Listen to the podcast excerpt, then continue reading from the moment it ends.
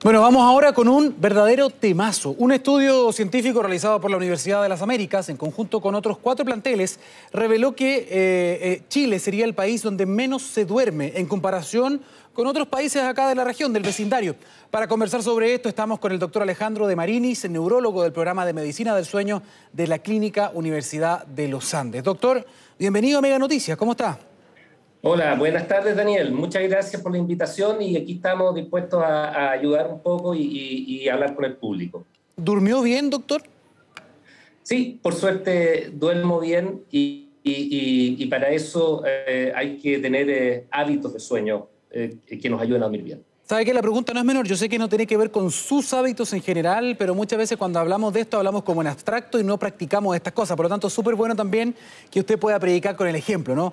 Dicho eso, doctor, eh, ¿por qué es importante hablar de higiene del sueño específicamente en Chile? Bueno, ya en la introducción dijimos que las cifras no nos acompañan mucho. el mal dormir o la mala higiene del sueño en Chile, ¿podría explicar algunos, por ejemplo, de la alta prevalencia de enfermedades crónicas, por ejemplo, que tenemos en nuestro país? Eh, ciertamente que eh, dormir poco eh, se asocia con una serie de enfermedades crónicas. Y para eso hay que entender que el sueño tiene dos funciones fundamentales y tiene dos etapas en las que esas funciones se hacen. Una, en la que, por así decirlo, las células del cerebro limpian y, botan todos los desechos metabólicos de, lo, de la actividad diurna y entre las cosas que votan son algunas proteínas que pueden verse, por ejemplo, eh, en la enfermedad de Alzheimer. Y de hecho, eh, dormir poco, y estamos hablando desde seis horas para abajo, en general, por supuesto que hay excepciones, pero en general, eh, ya se asocia, ¿no es cierto?, con una menor liberación de estas proteínas. Basta una noche que uno duerma menos de seis horas y estas proteínas quedan atrapadas en el cerebro y es así que el, el mal dormir se asocia con una mayor posibilidad de hacer una enfermedad de Alzheimer, por ejemplo. Sí. Eh, y, la segunda parte del sueño es la que tiene que ver con eh, eh, fijar nuestras memorias, ¿no es cierto? Y, cuando eso no se cumple hay problemas de atención y de memoria. Sí, es bien, interesante, es bien interesante eso, porque también había leído mucho que en la noche, cuando uno duerme, se consolidan los recuerdos. Y eso es, muy, muy relevante. Ahora, el cerebro, básicamente, y esto a lo mejor es un cliché, doctor, para que usted nos hable un poco de esto. Entiendo que el cerebro, dicen, es como el único órgano del cuerpo que, que no duerme, en el fondo sigue funcionando. Es decir, eh, sigue funcionando, pero eh, el sueño es la etapa en que realiza estas dos funciones de recuperación biológica y de fijación de memorias. Ahora, para que yo pueda fijar una memoria, también es necesario que la noche anterior yo haya dormido bien, porque si no duermo bien, se afecta mi capacidad cognitiva, mi capacidad de retener cosas. Entonces después tengo pocas cosas que fijar en la noche siguiente. ¿De acuerdo?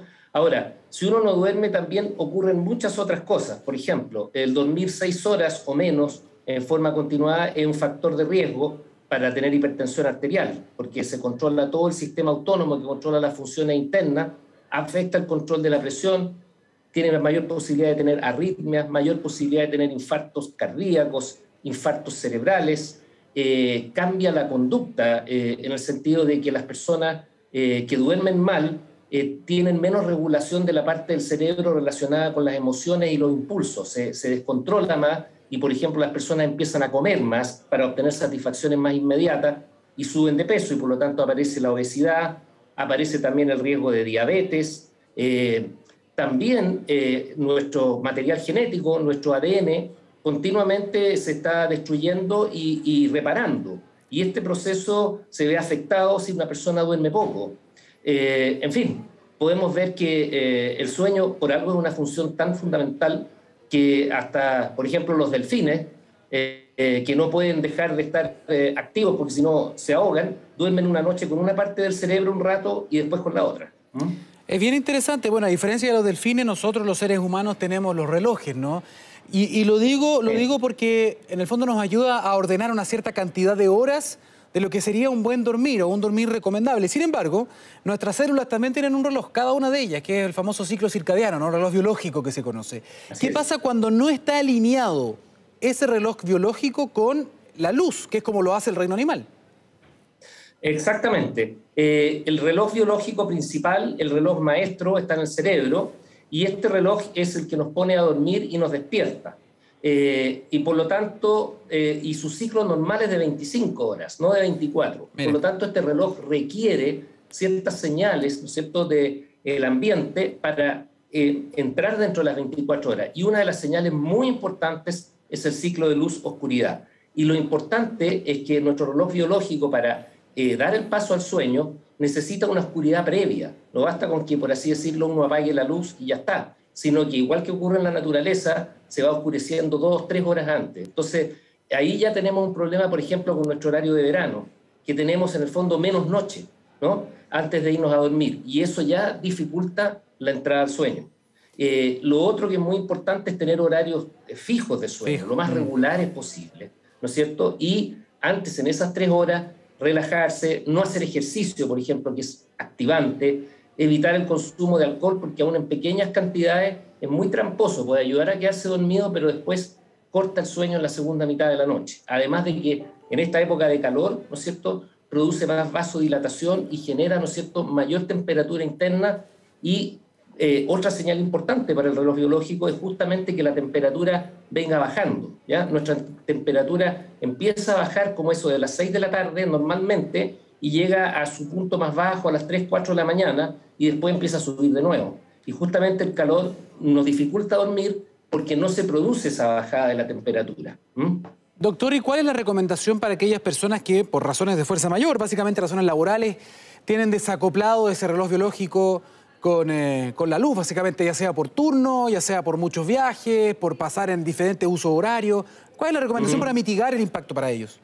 Bueno, lo más importante es tratar, ¿no es cierto?, de, eh, como decía, tener, ¿no es cierto?, un, periodo de noche que si no está, uno lo puede fabricar. También en personas que tienen problemas, ¿no es cierto?, ya eh, francamente de insomnio o de problemas de su ciclo circadiano, uno lo que hace, mire, fabrique una noche. Tres horas antes de irse a acostar, haya o no haya luz, usted pone un blackout, uno cierra las cortinas, ¿no es cierto?, pone una luz tenue, porque hay que tener claro, un poquito de luz no es nada, no es cosa de sacar la pantalla de un computador a la luz y no se ve nada. Entonces esa es poca luz y, y en el fondo haga una noche, haga el reposo y trate de tener sus horarios definidos en ese ciclo que usted se hace, dentro de lo posible. Ahora, tampoco nadie está obligado a lo imposible. Hay situaciones en las que simplemente el reloj se va a ver afectado. Exactamente. Bueno, hablemos entonces ahora para los casos generales, no para las excepciones. Eh, ¿Cuáles son las recomendaciones generales? Entendiendo que cada caso es distinto, pero en general, ¿cuántas son las horas que deberíamos dormir de acuerdo, por ejemplo, al grupo etario? Eh, en ese sentido, ¿cuáles son esas recomendaciones, doctor? Bueno, eh, buena pregunta. Primero, estas son recomendaciones generales porque la necesidad de hora de sueño puede variar bastante entre las personas, puede ir de 4 a 11 horas. Hay que tener eso presente. Ahora, dentro de eso lo habitual son 7 a 8 horas de sueño. lo importante entonces, como decir, les decía yo, tener este periodo previo eh, eh, de, descanso, de, noche, por así decirlo, en que además uno esté relajado, haciendo otras actividades que no tengan que ver con el trabajo ni, con nada, tener un horario lo más fijo posible de sueño. Siempre acostarse a la misma hora y levantarse a la misma hora, usar el dormitorio solamente para dormir, eso es muy importante, porque eh, otro regulador, otro factor que regula a nuestro reloj biológico eh, es la parte anterior de nuestro cerebro, donde está la parte de los pensamientos más elaborados. Entonces también el mensaje tiene que llegar, mire, ahora estoy en un lugar que lo único que se puede hacer aquí es dormir. Y por lo tanto hay una cama, un velador, una cómoda, pero no hay libros, no hay PC, no hay televisión, hay gente que tiene estas máquinas de ejercicio, ¿de acuerdo? Y si no tengo sueño, cuando llega la hora de dormir, es mejor quedarme en lo que podemos llamar la salita de estar dejar de saber qué hora es, no mirar más el reloj hasta mi hora de despertar y esperar que sea el sueño el que me lleve al dormitorio. Lo mismo, si me despierto en la noche y me doy dos vueltas en la cama y me doy cuenta que no me puedo quedar dormido, salir a la salita de estar. Y durante mi periodo de sueño, insisto, no conocer, no saber qué hora es, porque ese otro problema eh, empieza toda esta ansiedad de que tengo que dormir, porque está la hora, está la otra hora, sino que saber que si una noche no dormimos mal, pero somos persistentes y ordenados, eso después se va a ir ordenando y no pasa nada eh, en todo este pensamiento angustioso que va a pasar si no duermo hoy día. Ahora, Nosotros los mm. médicos muchas veces tenemos que hacer turno y, bueno, es desagradable, pero nada más. Ahora, esto implica un cambio de hábitos importante. ¿eh? En general, no sé, pues uno tiene una tele en la pieza, uno ve la película en la noche, ese tipo de cuestiones y además... estamos pegados en el teléfono, doctor. Y en ese sentido, ¿cuál es la recomendación específicamente con las pantallas? Más allá incluso de la pantalla del televisor, sino que con el teléfono, con el tablet, que uno es lo último que ve en la mañana, en la noche y lo primero que ve en la mañana.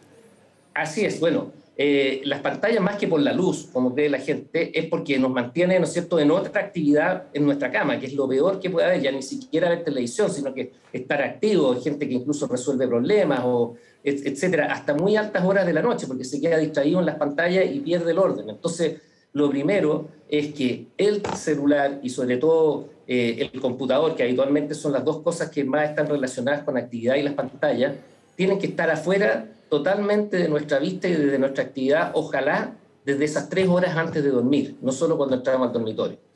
El teléfono, dejarlo con la alarma para el día siguiente, boca abajo en el velador, y el computador se guarda y se pone en modo no molestar. Eso es lo ideal, es lo que nos sirve. Eh, y efectivamente estos hábitos de quedarse viendo eh, películas hasta más tarde, y sobre todo en el dormitorio, claramente eh, perjudican nuestro tiempo de sueño. Incluso si uno no tiene problema para quedarse dormido y duerme parejo, pero por ver un capítulo más de la serie, eh, duerme 6 horas, en lugar de dormir las 7 y 8, teniendo el tiempo, partiendo desde allí. Y después pueden producir además problemas para dormir.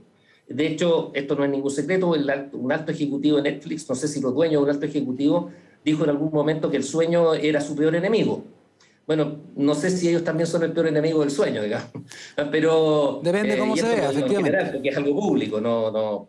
Eh, entonces, eh, muy importante recuperar los buenos hábitos de sueño y entender lo importante que es el sueño para la salud en general, la salud mental, la salud física. Ya mencioné todas las enfermedades, incluso hay alguna evidencia que podría estar relacionado o asociado con algunos tipos de cáncer, que se ha visto con el cáncer de mama inicialmente. Eso todavía es una cosa que se está investigando, pero ya es lo suficientemente serio para que eh, tomar carta en el asunto, digamos. No, si hay hasta mutaciones genéticas que se han comprobado con la falta de sueño o con, la privación del sueño también, ¿no? Eh, Así es, por eso yo decía que este, este proceso, normalmente nuestro, nuestros genes, eh, se, digamos, tienen problemas de que se alteran o, se dañan de alguna manera, esto es normal, pero también hay mecanismos que los reparan rápidamente y el, dormir poco hace que el daño sea mayor y la reparación sea menor. Doctor, ¿qué pasa con, y esto se lo deben preguntar un montón en la consulta también los, pacientes, eh, algunos dicen, bueno, no importa, voy a carretear todos los días, total, yo después duermo una siesta de tres horas. Eh, ¿Eso ayuda de alguna manera? ¿Existe esa reposición? Todos hablan de la deuda de sueño que después pago el fin de semana durmiendo un poquito más. No, eso es un mito. Eh, si yo duermo cinco horas una noche, se echan a andar todos estos procesos que recién mencioné todos estos procesos de daño eh, se producen igual. Por supuesto, como me falta sueño, si duermo una siesta, claro que eso me va a ayudar y me va a sentir mejor, me voy a sentir mejor, porque, pero eso no va a haber evitado todo el daño que ya produjo esa falta de sueño.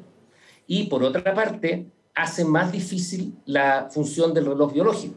¿eh? Eh, no hay que olvidarse que a medida que avanzan los años, y todo envejece, también envejece la función de nuestro reloj biológico y por lo tanto es más difícil que funcione bien. De hecho,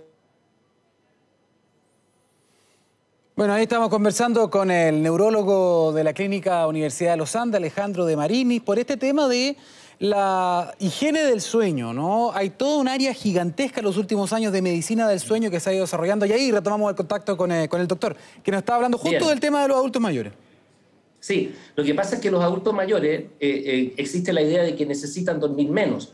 No hay tal cosa. Lo que pasa es que el reloj biológico también envejece, como todo lo otro, y le empieza a costar cumplir con su función.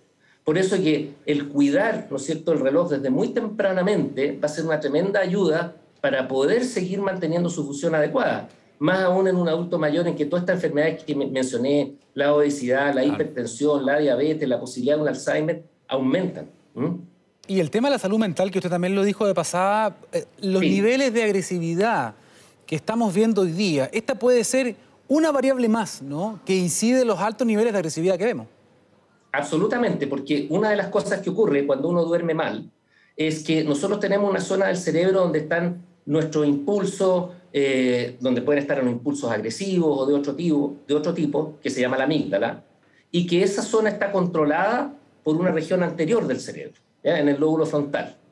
Cuando uno duerme mal, ese control de la parte anterior del cerebro falla.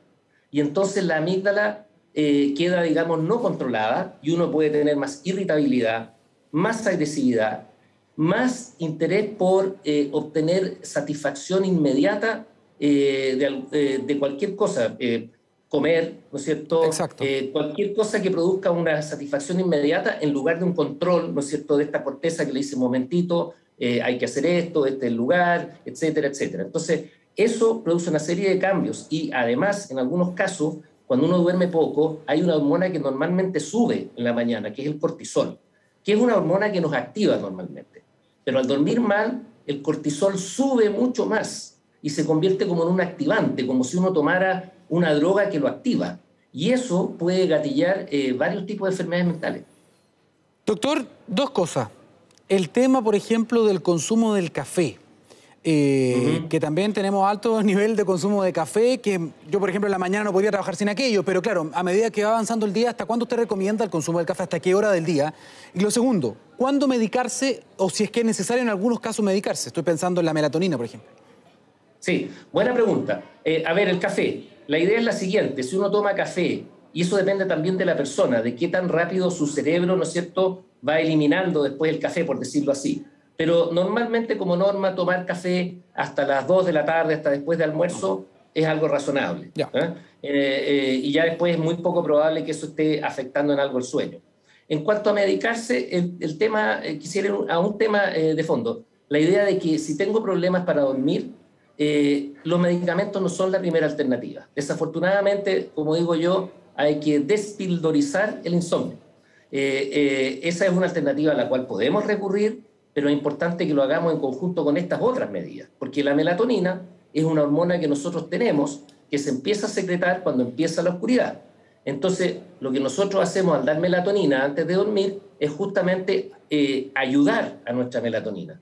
Pero eso tiene sentido si lo estoy haciendo dentro de todas estas otras cosas que he dicho. Claro. Tomarla como si fuera un hipnótico no tiene mucho sentido. Entonces mucha gente llega y dice, no, si tomé melatonina y no me sirvió para nada.